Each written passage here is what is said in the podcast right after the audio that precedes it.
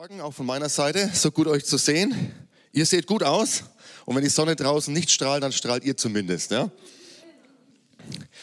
Ganz ehrlich, wer hat einfach genossen, dass wir heute mal im Lobpreis so richtig feiern konnten?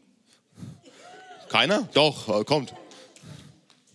Ich glaube, wir genießen die ruhigen Töne, aber wir genießen auch, wenn wir mal richtig Jesus groß machen können und feiern können. Lobpreis ist ja, Lobpreis ist ja nicht die äußere Form, sondern Lobpreis ist eine Haltung. Lobpreis ist eine Haltung, dass wenn der Oscar auf der Gitarre ein Solo spielt, dass ich Gott alle Ehre gebe, ja, wenn Daniel am, am Schlagzeug sitzt. Aber Lobpreis ist auch die Haltung, dass ich sage, wenn wir ruhige Töne haben, dass ich Gott alles bringe. Lobpreis ist eine Haltung, dass wenn ich so wie Paulus und Silas im Gefängnis sitze und die Situation ist richtig mies und alles fühlt sich anders an, dass ich trotzdem entscheide, Herr, ich will dich ehren und ich will dich preisen. Und wenn wir sagen, wir wollen eine Gemeinde sein, die Gott lobt und die Gott preist, dann meinen wir in jeder Situation, in allen Lebenslagen, mit allen Formen und Farben, mit allem, was er uns gegeben hat. Amen. Jo. Wir sind in der Predigtreihe und zwar schon in der letzten ähm, Predigt dieser Reihe, gesunde Beziehungen. Ich denke, jeder von uns war schon mal beim Arzt. Wenn du zum Arzt gehst und sagst, ich weiß nicht, irgendwie fühle ich mich nicht gesund, was macht der Arzt dann? Ja, macht verschiedene Tests, schaut sich vielleicht mal die Vitalwerte an, wie ist der Blutdruck, wie ist der Puls, passt die Sättigung, ja, hast du genug Sauerstoff und so weiter. Dann nimmt er vielleicht Blut ab, schaut mal die Blutwerte an. Also wenn wir über Gesundheit sprechen, und zum Arzt gehen, dann schaut er sich so verschiedene Werte an und guckt, okay, wo kann ich vielleicht was finden, was da auf was Tieferes schließen lässt. Und hoffentlich dann, wenn wir nicht gesund sind, die Ursache findet und an die Ursache rangehen kann und nicht nur die Symptome behandelt. Und ähnlich ist es auch mit unseren Beziehungen. Wenn wir fragen, gesunde Beziehung, was macht eine gesunde Beziehung aus, dann können wir einmal auf die Symptome schauen, zum Beispiel, ja, wie kommunizieren wir miteinander in Beziehung, in der Ehe, in Partnerschaft, in Freundschaft, in der Familie. Ist da Vertrauen da? Haben wir irgendwie ein gemeinsames Ziel? Haben wir eine gemeinsame Basis? Und ich habe gemerkt, und auch durch die Gespräche, die ich noch so mit euch geführt habe nach den letzten Predigten, dass wir uns in den letzten Wochen weniger um so dieses Offensichtliche, weniger so um diese Symptome, sage ich mal, äh, gedreht haben, sondern wir sind etwas mehr in die Tiefe gegangen, nämlich die, die Ursachen. Was steckt eigentlich tiefer drin hinter gesunden Beziehungen? Das andere darf auch seinen Platz haben. Ich denke, bis nächstes Mal, wenn wir so eine Reihe machen, dann schauen wir uns eher solche Themen an. Aber diese, diese Predigtreihe, die geht und ging eigentlich ein Stück tiefer. Wir haben zum Beispiel über unser Herz gesprochen. Denn wir können an den Symptomen arbeiten, wir können sagen, ja, wir müssen besser miteinander sprechen oder ja, wir müssen wieder mehr Vertrauen zueinander entwickeln, wenn Vertrauen verloren gegangen ist. Aber wenn wir nicht unser Herz vor Gott geklärt haben und unser Herz vor Gott heilen haben lassen, dann werden wir immer wieder auf dieselben Probleme stoßen. Und deswegen sind wir dieses Mal bei dieser Predigtreihe etwas in die Tiefe gegangen und für manchen war es vielleicht auch etwas zu abstrakt. Aber gerade dieser Punkt des Herzens war mir so wichtig, dass wir wirklich unsere Herzen vor Gott bringen und unsere verletzten Herzen auch bei ihm heilen lassen können. Und bevor wir jetzt in die letzte Predigt reingehen, würde ich gerne noch mit uns beten. Herr Jesus, ich danke dir für dein Wort und wir wollen es ehren, wir wollen es in den Mittelpunkt stellen und wir wollen unser Herz öffnen. Herr, du darfst heute zu mir und du darfst heute zu uns sprechen. Heiliger Geist, schließ uns wirklich auf, was du uns heute sagen willst. Amen. Lass uns mal mit einer Geschichte starten. Es war mal ein reicher Unternehmer. Er und seine Frau hatten Zwillinge. Man erzählt sich bis heute, dass der zweite Sohn bei der Geburt irgendwie noch die Verse sogar des ersten festgehalten hätte. Ich weiß nicht, Denise, ob das geht, aber man sagt sich das. Und diese Zwillinge, die wachsen heran, aber sie waren sehr verschieden. Der eine abenteuerlustig, ständig draußen an der frischen Luft, musste immer was erleben. Der andere eher zurückhaltend, sensibel, ein Bücherwurm, der sich stundenlang in sein Zimmer zurückgezogen hat. Der Vater war sehr streng und hatte eine Vorliebe für den ersten Sohn, weil sie irgendwie auf einer Wellenlänge waren.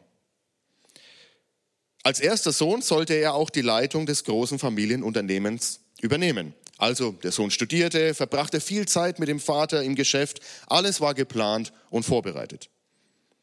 Die Mutter aber, die bevorzugte den zweiten Sohn. Sie verstanden sich gut, waren eng miteinander verbunden. Er genoss den Wohlstand und die Möglichkeiten, aber am Geschäft hatte er eigentlich kein Interesse. Eines Tages kam der ältere Sohn zu seinem Bruder. Er war richtig in Schwierigkeiten. Am Abend zuvor war er mit Freunden im Casino, sie haben gefeiert und er hat sein ganzes Geld verzockt. Aus Angst davor, seinen Vater zu enttäuschen, bat er den jüngeren Bruder, ihm Geld zu leihen und ihm so aus der Patsche zu helfen. Der jüngere Bruder sah jetzt seinen Moment gekommen. Ich helfe dir gern, sagt er, wenn du mir die Leitung unseres Familienunternehmens überlässt. Der andere sagt, was soll ich damit, wenn Papa herausfindet, dass ich mein ganzes Geld verzockt habe, dann wird er mir eh nichts mehr anvertrauen. Von mir aus kannst du alles haben, aber bitte verrat mich nicht. Der ältere Sohn nahm also das Geld seines Bruders, lebte sein Leben weiter und vergaß total, was an diesem Tag passiert war. Die Jahre vergingen, der Vater wurde älter und gebrechlicher, erkrankte an Alzheimer. Er wollte deshalb die geschäftlichen Angelegenheiten klären und seinem Sohn, dem Ältesten, endgültig das Familienunternehmen überschreiben. Doch dieser war gerade auf Geschäftsreise und sollte erst in ein paar Tagen wiederkommen. Jetzt sah die Mutter ihre Chance. Wenn unser Jüngster die Geschäfte übernehmen soll, dann müssen wir jetzt handeln. Also nahm sie den jüngeren Sohn, ging mit ihm zum Vater und sagte, Schatz, kennt ihr das, wenn eure Frau kommt und sagt, Schatz? Könnt ihr ihr dann irgendwas ausschlagen? Also die Mutter kommt zum Vater und sagt zu ihrem Mann und sagt, Schatz, erinnerst du dich daran, dass wir vor einigen Jahren unseren Jüngsten als deinen Nachfolger festgelegt haben? Lass uns die Papiere jetzt fertig machen und alles regeln. Die Zeit drängt. Der Vater wunderte sich noch, aber in letzter Zeit hatte er doch so einiges vergessen. Er glaubte also seiner Frau und ließ alles notariell auf die Wege bringen. Damit war es besiegelt. Der jüngere Sohn bekam die Leitung des Familienunternehmens. Er war nun der Chef, auch des älteren Bruders. Als der, ältere Bruder, als der ältere Sohn von seiner Geschäftsreise zurückkam, ging er sofort zum Vater. Er berichtet ihm von vielen erfolgreichen Geschäften und Vertragsabschlüssen und sagt zu ihm, lass uns alles Geschäftliche regeln und setze mich als deine Nachfolger ein, wie wir es immer besprochen hatten. Der Vater erschrak und erzählt seinem Sohn, dass schon alles auf seinen Bruder überschrieben worden ist. Dieser sei nun sein Chef. Der ältere Sohn war außer sich vor Zorn. So viele Jahre hatte er sich investiert, gelernt, alles war vorbereitet und jetzt bekam er nur einen kleinen Teil. So wurde wahr, was die beiden vor einigen Jahren vereinbart hatten, als sein jüngerer Bruder die Notsituation ausgenutzt hatte. Nun hasste er seinen jüngeren Bruder und er beschloss, ihn eines Tages platt zu machen. Aus Angst zog der jüngere Bruder weit weg und leitete das Familienunternehmen aus der Ferne. In dieser Geschichte sind viele Beziehungen, aber die sind ziemlich kaputt. Der Vater hat einen Lieblingssohn, den Älteren bevorzugt ihn. Die Mutter hat einen Lieblingssohn, den Jüngeren, verbringt viel Zeit mit ihm. Die Mutter verbündet sich mit dem jüngeren Sohn gegen den Vater und am Ende hassen sich die Brüder. Also eine richtige Sackgasse, würde ich mal sagen, in den Beziehungen. Wie soll je wieder Frieden zwischen diesen Brüdern einkehren? Wo steckst du in einer Sackgasse fest? Wo sind deine Beziehungen wie bei diesen Brüdern irgendwie festgefahren und das Gefühl ist, da geht nichts mehr weiter? Wie sollen wir aus dieser Situation, aus dieser Lage wieder rauskommen? Ich glaube, auch wir kennen solche zerrütteten Beziehungen. Vielleicht leben wir auch in, in welchen. In der Familie beispielsweise, wo der Sohn zum Vater sagt, ich habe keinen Vater mehr. Oder in der Ehe, wo sich zwei sagen, hey, es ist aus zwischen uns. Oder in Freundschaften, das werde ich dir niemals verzeihen. Oder zwischen Arbeitskollegen, pass auf, ich werde dich schon hier rauskriegen. Ja, ich glaube auch, wir kennen solche Sackgassen in Beziehungen, wo Beziehungen eine, eine, ein Ende erreicht haben, wo wir uns fragen, wie sollen wir jemals wieder aus dieser Situation herauskommen? Wie soll es jetzt weitergehen? Wie kann hier irgendwas rumgedreht werden? Und die ganze Predigtreihe, die ich hier, ähm, die wir jetzt in den letzten Wochen hier hatten, die hat eigentlich darauf hingezielt, dass ich wieder neu Glauben und Hoffnung in diese Sackgassen hineinsprechen möchte dass wir wieder neu Glauben und Hoffnung dafür haben, dass Gott auch in diesen unmöglichen Situationen wieder Neues bewirken kann. Dass er wieder herstellen kann, dass Beziehungen, die zerrüttet sind, wieder geheilt werden können. Und wir haben vorhin Gott gefeiert und wir haben gesungen, hey, du bist größer und du bist mächtiger und du bist unser Retter und du bist unser Erlöser. Und der Gott, der all das ist und der das Volk Israel aus Ägypten herausgeführt hat, dieser Gott, der das Meer geteilt hat, dass das Volk hindurchziehen konnte, dieser Gott, der uns aus unserer Knechtschaft der Sünde herausgerettet hat, das ist derselbe Gott, der auch heute noch real ist und der auch dich aus deinen Sackgassen herausnehmen möchte. Sackgassen können richtig ätzend sein. Ich bin mal in Bamberg in eine Sackgasse gefahren. Am Ende hatte mein Auto eine Schramme das war das Auto meiner Eltern, also nicht so schlimm. oh, nehmen wir das auf? Also Sackgassen sind richtig ätzend, ja? Und auch im Leben, in unseren Beziehungen, Sackgassen sind richtig ätzend und es kann wehtun, denn man hat das Gefühl, da geht nichts mehr vorwärts, ich stecke hier fest und wo soll es noch hingehen? Es geht nicht nach vorne, nach rechts oder nach links. Und aus Sackgassen rauszukommen, das kann manchmal richtig auch was kosten, das kann, es braucht Veränderung.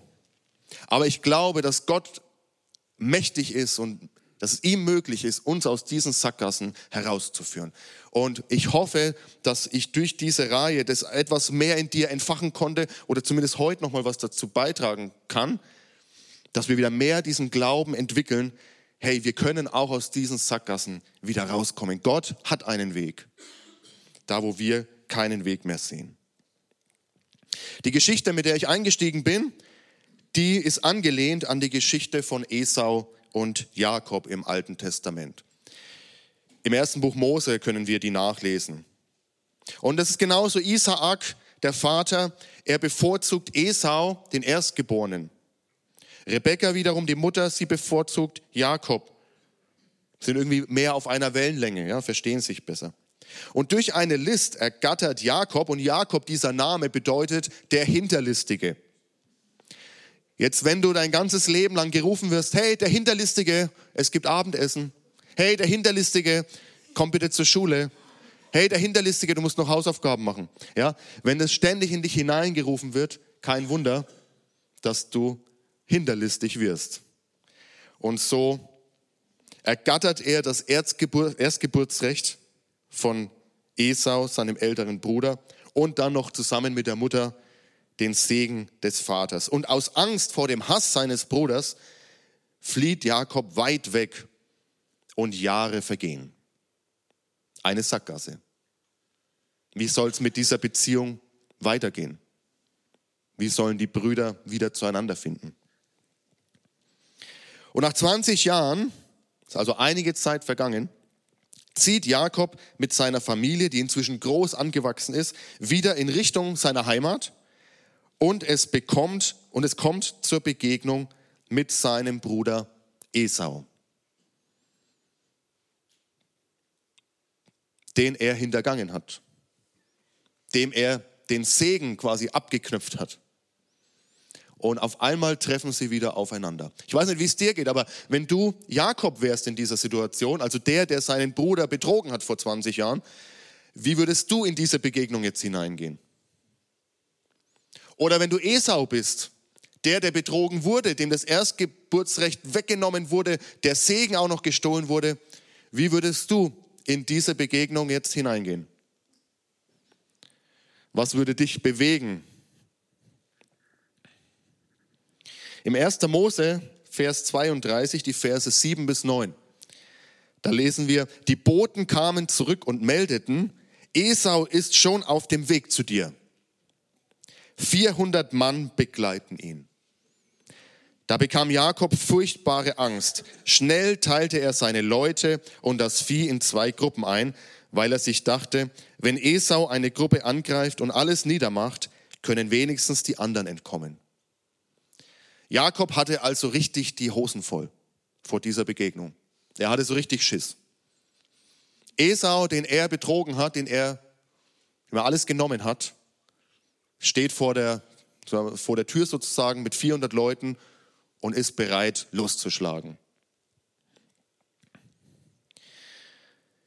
Ich glaube, gesunde Beziehungen, und darüber sprechen wir ja in diesen Wochen, gesunde Beziehungen sind versöhnte Beziehungen.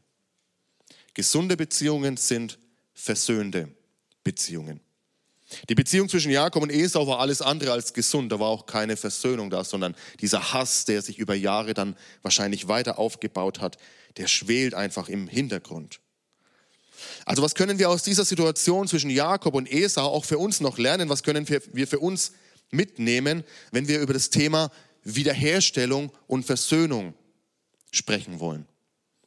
Wenn ihr euch erinnert, in der ersten Predigt zu diesem Thema habe ich gesagt, wir werden erstmal über Gottes Idee sprechen und wir haben darüber gesprochen, wie Gott sich das gedacht hat, dass wir in Gemeinschaft leben, dass wir in Beziehung zueinander leben und dass er sagt, es ist nicht gut, dass der Mensch allein sei. Dann haben wir aber gemerkt, dass da ein Zerbruch hineingekommen ist. Durch die Sünde ist die Beziehung zu Gott zerbrochen, aber auch die Beziehung untereinander ist stark in Mitleidenschaft gezogen. Und dann habe ich gesagt, wir werden aber auch über Wiederherstellung sprechen. Und ein Schlüssel dafür ist das, was wir gesagt haben, unser Herz, dass unser Herz heil werden muss. Dass unser steinernes Herz, was hart ist für Gottes Reden und für Gottes Wirken, dass es wieder weich werden muss für sein Reden und für sein Wirken. Und heute möchte ich nochmal auf diesen Punkt der Wiederherstellung und der Versöhnung eingehen. Wie können wir unsere Beziehungen, die in Sackgassen stecken, wie können wir Versöhnung und Wiederherstellung erleben? Und heute habe ich mal wieder vier Punkte mitgebracht. Ja, manche vermissen es. Ja, vier Punkte, wenn du mitschreibst. Der erste Punkt ist der, wie können wir Versöhnung erleben? Das erste, was wir wissen müssen, ist, dass Versöhnung hat einen Preis.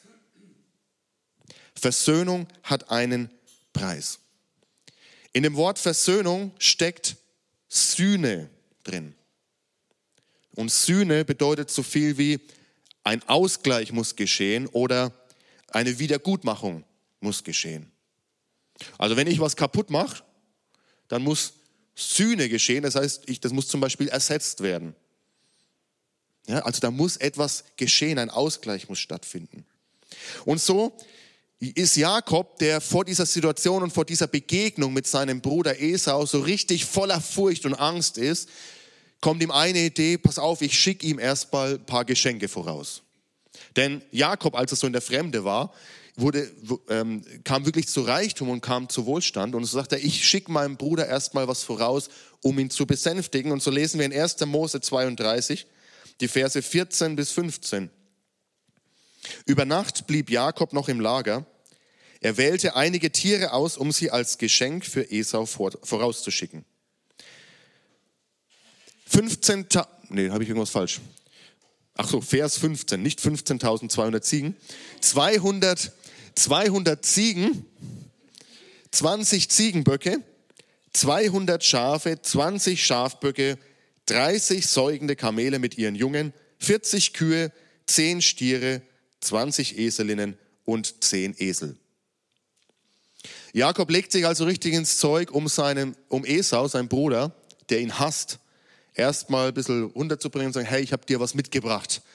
Also unsere Mitbringsel sind in der Regel ein bisschen kleiner. Das ist ein sehr großes Mitbringsel, was Jakob hier vorbereitet hat. Und er schickt es Esau voraus. In Vers 21 lesen wir dann, sagt ihm, also Esau, Jakob, dein Diener, kommt auch gleich.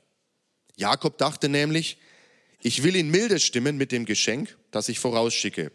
Erst dann will ich ihn selbst sehen. Vielleicht nimmt er mich freundlich auf.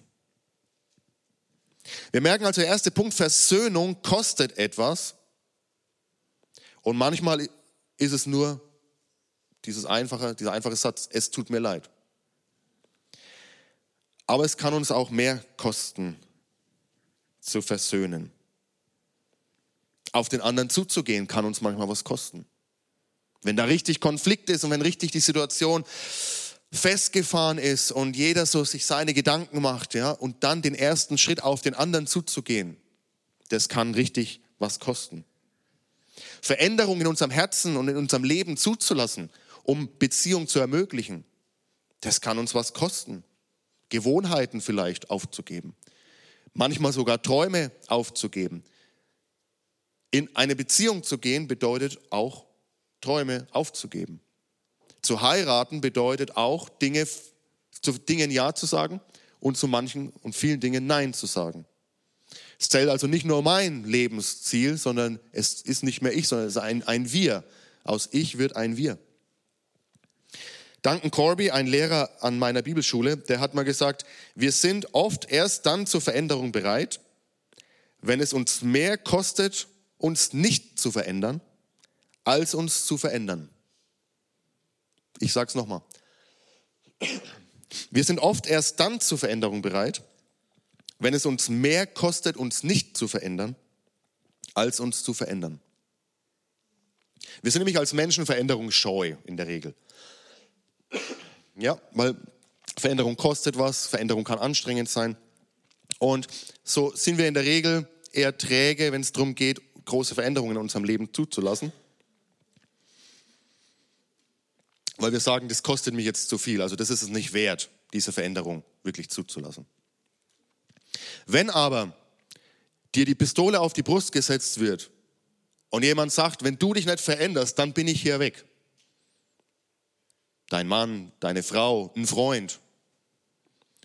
Und wenn auf einmal diese Kosten des Nicht-sich-Veränderns so groß werden, dann beginnen wir auf einmal darüber nachzudenken, oh, vielleicht ist es jetzt doch dran, diese Kosten auf mich zu nehmen. Denn das ist immer noch besser, als diesen großen Preis zu zahlen, nämlich dass es mich meine Beziehung kostet. Also Versöhnung hat einen Preis und diesen Preis muss man auch bereit sein zu zahlen. Zweiter Punkt, Versöhnung braucht die Begegnung mit Gott. Wenn wir echte, tiefe, wahre Versöhnung erleben wollen, dann brauchen wir eine Versöhnung, äh, eine Begegnung mit Gott. Ich glaube, als Jakob noch zu Hause gelebt hat, da hat er von Gott gehört. Also seine Familie, ja, man hat über Gott gesprochen und sich vielleicht auch die Geschichten erzählt, ja, der Schöpfung und wie, ja, wie Gott so mit, äh, wie Gott Adam und Eva geschaffen hat, wie die Welt ins Sein kam und so weiter. Ich glaube, Jakob hat von Gott gehört. Aber als er wegzog, da hat er Gott kennengelernt. Da ist ihm Gott begegnet. An einer Stelle sagt er, wow, es ist wirklich so, Gott wohnt an dieser Stelle. Gott wohnt hier. Ich bin Gott begegnet. Und es ist ein großer Unterschied, ob ich von Gott gehört habe oder ob ich Gott kenne. Vielleicht bist du hier oder auch zu Hause und du sagst, ja, ich habe von Gott gehört, jemand hat mir erzählt, ich bin vielleicht ja in Kirche aufgewachsen, groß geworden, ich kenne die Kindergeschichten, ja. Ich habe von ihm gehört, aber ganz ehrlich, ich kenne Gott eigentlich nicht. Aber da möchte ich dich einladen, heute ist deine Gelegenheit, Gott kennenzulernen und dein Hören umzusetzen in Kennen. Hey, ich kenne Gott, ich bin ihm begegnet. Seine Gegenwart ist hier, er ist unter uns. Und auch Jakob ist, hat eine kraftvolle Begegnung mit Gott. Das lesen wir in 1. Mose 32, die Verse 23 bis 29. Und da heißt es, mitten in der Nacht stand Jakob Jakob auf und überquerte den Fluss Jabok an einer seichten Stelle, zusammen mit seinen beiden Frauen, den beiden Mägden und den elf Kindern. Auch seinen Besitz brachte er auf die andere Seite. Nur er blieb noch allein zurück. Plötzlich stellte sich ihm ein Mann entgegen und kämpfte mit ihm bis zum Morgengrauen. Als der Mann merkte, dass er Jakob nicht besiegen konnte, gab er ihm einen so harten Schlag auf das Hüftgelenk, dass es ausgerenkt wurde. Dann bat er, lass mich los, der Morgen dämmert schon. Aber Jakob erwiderte, ich lasse dich nicht los, bevor du mich gesegnet hast. Wie heißt du? fragt der Mann. Als Jakob seinen Namen nennt, sagte der Mann, von jetzt an sollst du nicht mehr Jakob, in Klammern der Hinterlistige heißen. Du hast schon mit Gott und mit Menschen gekämpft und immer gesiegt. Darum heißt du von jetzt an Israel, Gotteskämpfer. Aus dieser Begegnung mit Gott geht Jakob anders hervor, als er hineingegangen ist. Jakob war nicht mehr derselbe. Er ging hinein als Jakob, der Hinterlistige, Jakob, der seinem Bruder übers Ohr gehauen hat, Jakob, der immer den eigenen Vorteil gesucht hat. Und er kam raus als Israel, Israel, der mit Gott gekämpft hat, der Gott begegnet ist. Oft drücken Namen ja etwas aus, auch in der Bibel. So wird ein Saulus zum Paulus, zum Geringen. Paulus heißt der Geringe.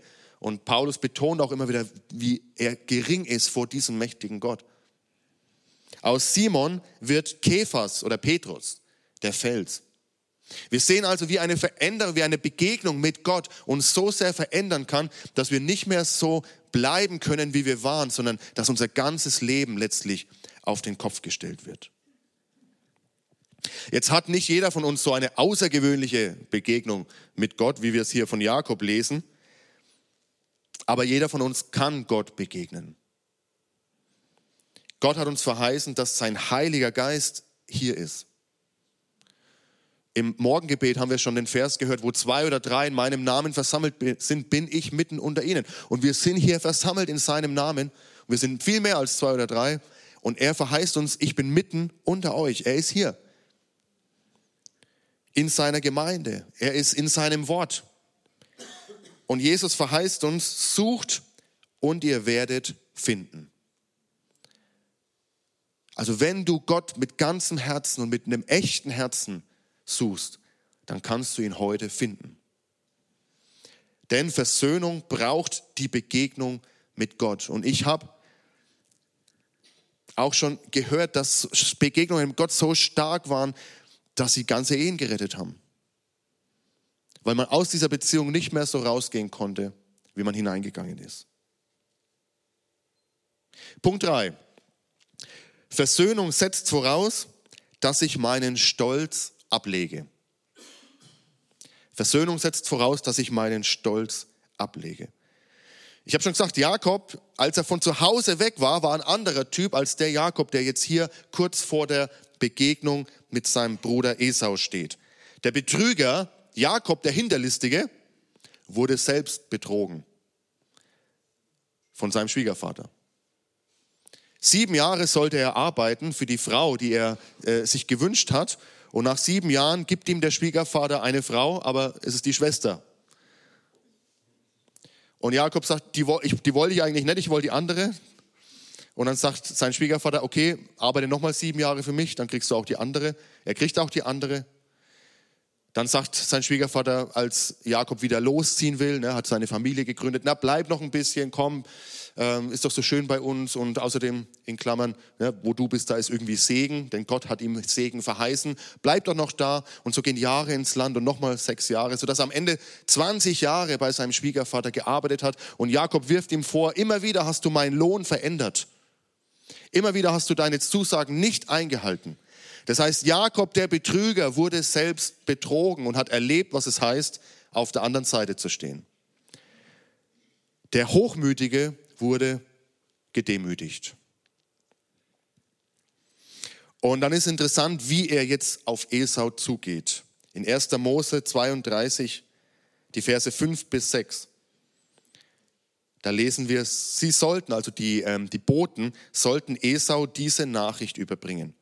Ich, Jakob, dein Diener, bin bis jetzt bei Laban gewesen. Dort habe ich mir viele Rinder, Esel, Schafe und Ziegen sowie Diener und Mägde erworben. Jetzt sende ich dir, meinem Herrn, diese Nachricht und hoffe, dass du uns großzügig aufnimmst. Aus Jakob, der sich über den älteren Bruder erhoben hat, wird Israel, der mit Gott gekämpft hat und der zu seinem Bruder sagt, ich bin dein Diener. Er liefert sich seinem Bruder total aus. Manche Menschen kommen leider erst dann zur Einsicht, wenn sie am Boden sind. Manchmal sagen Sozialpädagogen sogar, nee, er muss noch ein bisschen, er muss noch weiter fallen. Also du denkst schon, es geht gar nicht mehr tiefer. Aber manchmal sagen sogar Sozialpädagogen, nein, der muss noch weiter tiefer rutschen, damit er endlich erkennt, dass er aus dieser Situation raus muss. Wo wir sagen würden, komm, komm doch heraus, komm, ich baue dir eine Brücke, komm, ich helfe dir. Aber man muss selber erkennen, dass ich Veränderung brauche. Wir sehen es beim verlorenen Sohn, ja, als Jesus das Gleichnis erzählt von zwei Söhnen und der eine verlässt den Vater, der hier für Gott steht, so wie wir als Menschen Gott verlassen, verlassen haben. Und der Sohn geht und er feiert und er haut sein ganzes Erbe auf den Kopf, bis er sich findet in einer Schweineherde, ja, am Schweinetrog für einen Juden, also der unreinste Ort, den es überhaupt geben kann, ein Ort, wo man nicht ist. Und erst dann begreift er, vielleicht kann ich doch wieder zu meinem Vater zurückgehen. Also manchmal muss erst unser Stolz gebrochen werden, dass wir erkennen, hey, ich brauche Veränderung und ich brauche Versöhnung. Aber ich möchte uns auch ermutigen, lasst es uns gar nicht so weit kommen. Ja? Lasst uns vorher Veränderung in unserem Leben zulassen. 1. Mose 33, Vers 1 bis 3. Kaum war Jakob weitergezogen, da sah er auch schon Esau, wie er mit 400 Mann ausrückte. Sofort stellte er seine Kinder zu ihren Müttern er hatte ja Angst, ja, dass was passiert. Die beiden Mägde mit ihren Kindern mussten vorangehen. Dahinter kam Lea mit ihren Kindern und ganz zum Schluss Rahel mit Josef. Er selbst lief an die Spitze des Zuges und verbeugte sich siebenmal, bis sie seinen Bruder erreicht hatten. Stell dir mal diese Szene vor, bildlich vor Augen. Da kommt dieser Bruder, der dich hintergangen hat und 20 Jahre sind ins Land gegangen und du hast wahrscheinlich gedacht, ey, wenn ich den in die Finger kriege, dann. Und dann kommt er zu dir und er wirft sich einmal nieder. Und du denkst vielleicht, okay, das ist doch alles nur Show, das ist doch nur gespielt. Und er wirft sich ein zweites Mal nieder. Und ein drittes Mal. Und ein viertes Mal. Bis zum siebten Mal. Und ich kann mir vorstellen, wie auch Esaus Herz in diesem Moment verändert wurde als er sieht, dass sein Bruder wirklich verändert ist. Dass da ein anderer Bruder vor ihm steht, als der, der ihn vor 20 Jahren so hintergangen hat. Also wenn wir Versöhnung wollen, dann setzt es voraus, dass wir unseren Stolz ablegen und auch das kostet was. Bin ich bereit, den ersten Schritt zu machen auch wenn ich vielleicht das Gefühl habe, dass eigentlich der andere auf mich zuerst zugehen müsste. Bin ich bereit, meinen Stolz abzulegen? Und vierter Punkt, Versöhnung hat zwei Seiten. Versöhnung hat zwei Seiten. Wir haben jetzt viel über Jakob gesprochen, was er alles gemacht hat, dass er Geschenke vorausgeschickt hat, ja, dass er verändert wurde, dass er Gott begegnet ist, dass er sogar seinen Stolz abgelegt hat, sich gedemütigt hat, vor seinem Bruder niedergeworfen hat. Aber was ist eigentlich mit Esau? Denn die Frage blieb ja bis zum Schluss. Wie wird mein Bruder Esau jetzt reagieren? Und Gott sei Dank lesen wir in 1. Mose 33, Vers 4 über Esau. Der rannte Jakob entgegen, fiel ihm um den Hals und küsste ihn. Beide fingen an zu weinen. Wow. Hättest du dieses Ende erwartet, wenn du dich in diese Situation hineinversetzt? Was alles vorgefallen ist? Esau also anstatt sich zu rächen, anstatt jetzt endlich das, was er gesagt hat, nämlich seinen Bruder zu töten und ihn platt zu machen und endlich sein Recht einzufordern, vergibt er seinem Bruder Jakob. Ich weiß, Vergebung ist ein Thema, da wo ich mich immer wieder wiederhole, sorry, aber es ist einfach so zentral für unser Leben als Christen. Nicht nur die Vergebung, die wir bekommen, sondern auch die Vergebung, die wir geben. Esau vergibt Jakob und ihre Beziehung wird wiederhergestellt. Es geschieht echte, tiefe Versöhnung zwischen den beiden. Beziehungskonflikte haben ja in der Regel zwei Seiten. Auch wenn der eine sagt, du bist schuld, ja, aber in der Regel sind es ja zwei Seiten, die da beteiligt sind. Und deshalb ist es hier in der Regel eine Gegenseitigkeit, die eigentlich da sein sollte, ja, dass man sich auch gegenseitig aufeinander zugeht, dass man sich gegenseitig vergibt. Ja, es gibt auch die Fälle, wo der eine natürlich mehr Schuld auf sich lädt als der andere. Aber auch da ist Vergebung und Versöhnung möglich. In gesunden und versöhnten Beziehungen gehen beide Partner immer wieder aufeinander zu. Nicht nur in so großen Krisen, sondern eigentlich täglich, ständig aufeinander zu, anstatt voneinander weg. Gesunde Beziehungen sind versöhnte Beziehungen.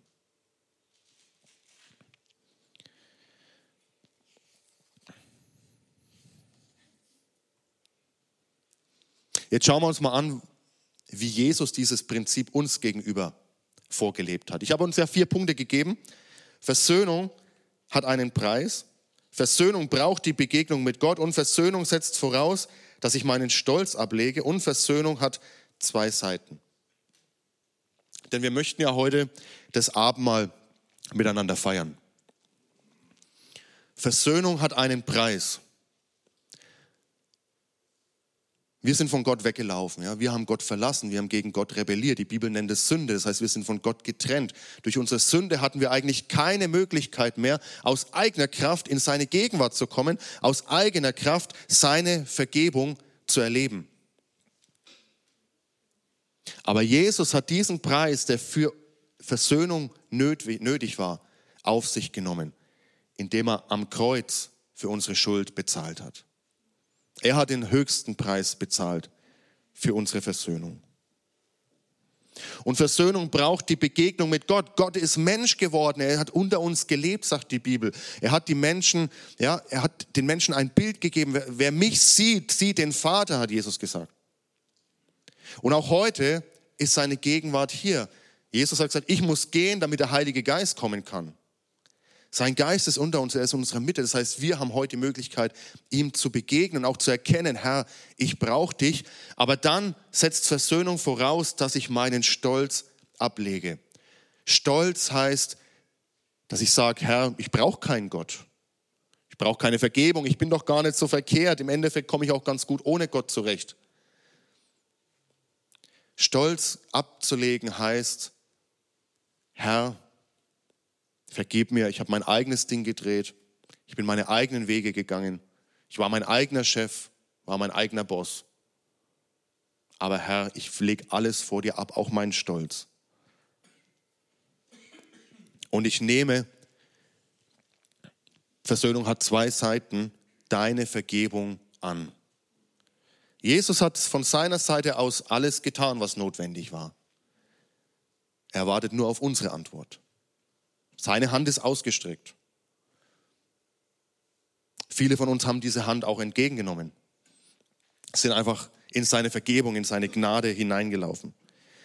Aber ich glaube, manche, vielleicht auch online, wenn du zuschaltest, manche brauchen diesen Punkt noch des Ja-Sagens. Ja, Herr, ich sage ganz Ja zu dir, Jesus. Und deswegen feiern wir Abendmahl heute. Das Abendmahl ist ein Versöhnungsmahl. Gott hat uns versöhnt. Jesus am Kreuz hat uns versöhnt mit unserem Vater im Himmel. Er hat getan, was nötig war.